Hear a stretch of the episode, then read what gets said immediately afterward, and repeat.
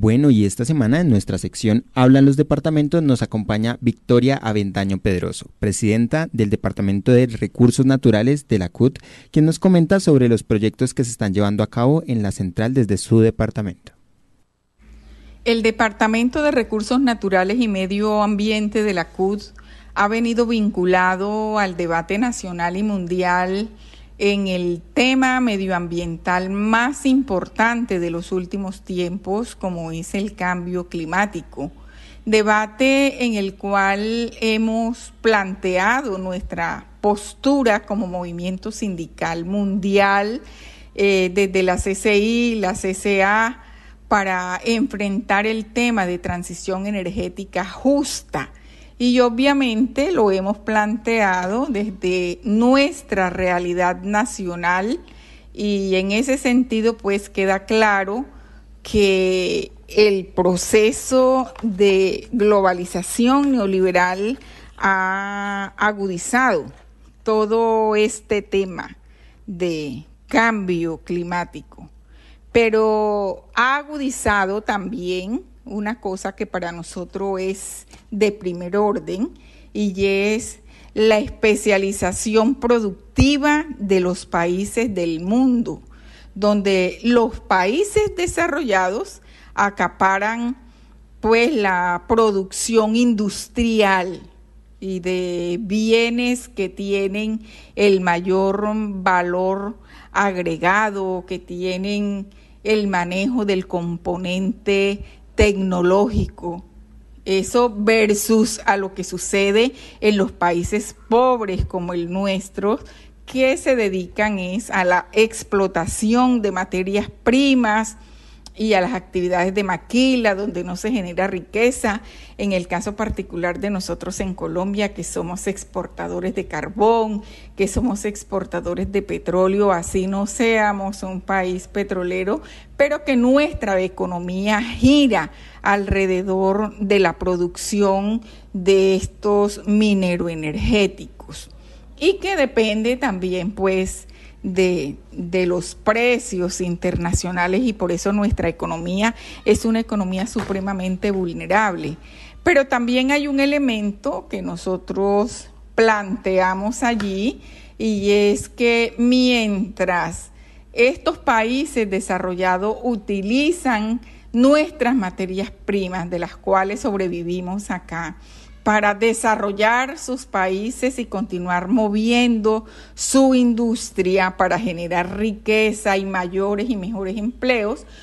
nos mantienen a nosotros en una producción en manos de multinacionales con vinculación laboral supremamente precarias y que por lo tanto este tema lo tenemos que abordar desde el punto de vista integral, no solamente teniendo en cuenta el elemento medioambiental, que son todos los desmanes que se derivan de esta explotación irresponsable, sin control de ninguna naturaleza sobre el medio ambiente y nuestros recursos naturales como los ríos, etcétera, eh,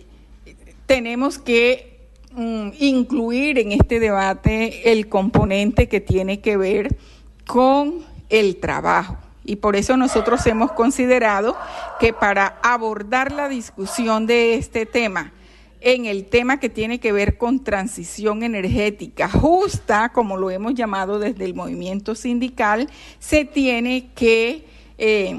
aplicar a fondo en esta discusión el tema de lo que tiene que ver con los derechos laborales. No podemos abordar esta temática sin que se respeten los derechos de los trabajadores y trabajadoras del sector minero energético, sin que se respeten los derechos de las comunidades afectadas por toda esta situación de la explotación minero energética, pero tampoco podemos abordar este tema sin que se tenga en cuenta que nuestra economía gira alrededor de ella. Por lo tanto, aquí necesitamos de manera urgente de que empecemos a hablar, además de la transición energética justa, es de una transformación productiva, para que antes de iniciar el proceso de transición energética, nosotros garanticemos desde el punto de vista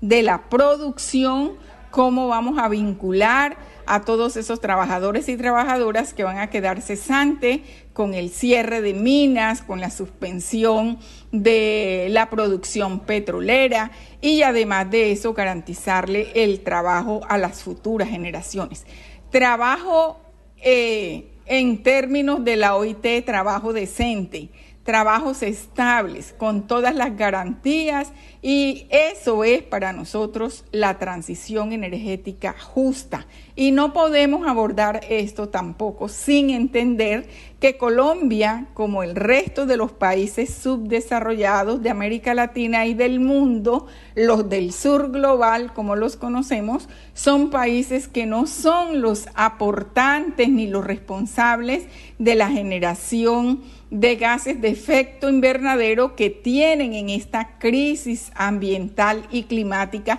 al mundo entero, que los directos responsables son los países desarrollados, que son los que generan el mayor porcentaje de emisión de gases de efecto invernadero y nos tienen a nosotros en estos momentos padeciendo esta crisis climática y ambiental que tenemos. Entonces, el llamado que hacemos desde el Departamento de Recursos Naturales y Medio Ambiente de la CUD a todos y todas quienes nos escuchan en este momento es que abordemos con tranquilidad y objetividad este tema, que lo abordemos de manera integral, no solamente desde el punto de vista ambiental, sino también desde el punto de vista laboral, porque los trabajadores y las comunidades tenemos muchísimo que aportar en este debate.